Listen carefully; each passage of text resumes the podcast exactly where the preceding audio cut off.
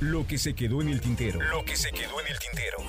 Con Víctor Hugo Sánchez. 30 años de memorias y recuerdos del mundo del espectáculo. Olga Brinskin.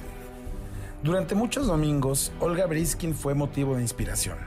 Verla con su ropa ajustada, su violín, bastaba para creer que había algo más allá que solo las compañeritas de la escuela. Recuerdo un anuncio que publicaban las revistas Él y la revista Caballero y que yo veía escondidas de mis padres, donde Olga anunciaba unos calcetines Donelli. Y ella estaba desnuda, con sus manos tapándose sus partes nobles y sentimentales, y que fue motivo de varias, de muchas noches de insomnio. Y no es que le diera puntual seguimiento a su carrera, porque en esos años yo estaba en la primaria, pero leía todos los diarios y muy frecuentemente hablaban de ella.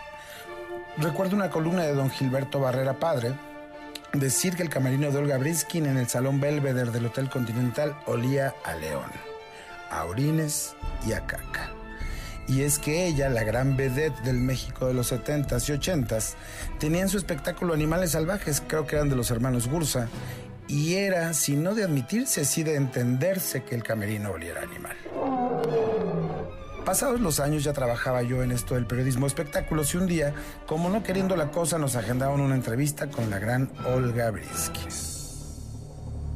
Ya había pasado su época de gloria, ya se había caído el Hotel Continental donde uno pensaba y cantaba el estribillo de un anuncio que transmitía Televisa.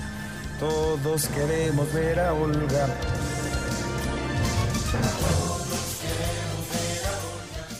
Bueno, si Raquel Welch había aparecido a sus 40 en el Centerfold de Playboy, ¿qué tal que Olguita aún estaría de buen ver a sus 40 y algo? Y así, con la encomienda de entrevistarla, llegamos todos muy temprano a la redacción y esperamos, esperamos, esperamos. Una hora y media después de la cita, llegó.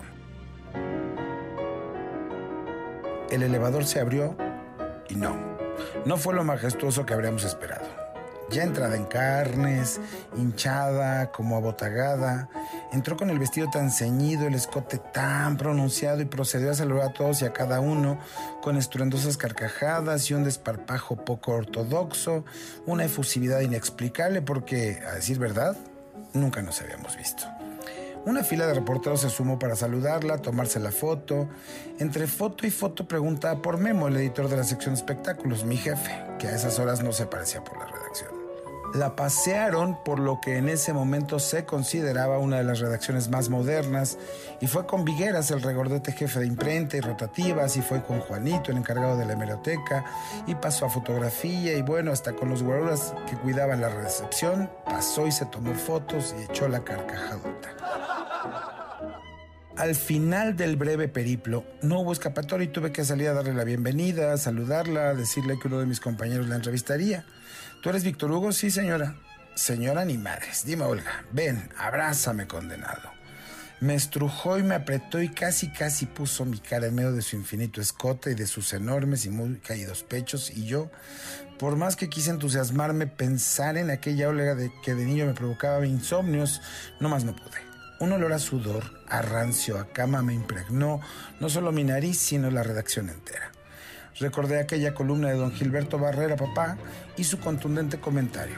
Olga Briskin huele mal, huele mal, huele mal, como un eco incesante en mi cabeza y en mis fosas nasales. Aquel breve minuto se me hizo eterno. Entre el abrazo, el apapacho y la estrujada, ya quería yo salir corriendo a la calle a respirar. Olga era en aquel entonces una figura ya en decadencia en México, ya estaba a dos de irse a vivir a Las Vegas con un marido que parecía todo menos el macho que podría uno haber imaginado para tremenda hembra. No se enojen feministas, solo es un juego de palabras, aclaro.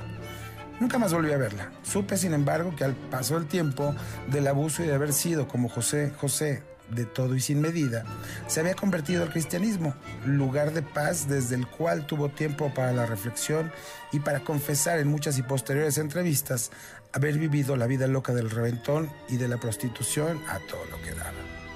A estas alturas, de la Olga que conocimos no queda ni la sombra, ni chisguete de aquella fuente de inagotable inspiración. Y a mí me queda el recuerdo picante de un olor a los mil diablos que espero ya se hayan exorcizado. Lo que se quedó en el tintero. Lo que se quedó en el tintero. Con Víctor Hugo Sánchez. 30 años de memorias y recuerdos del mundo del espectáculo.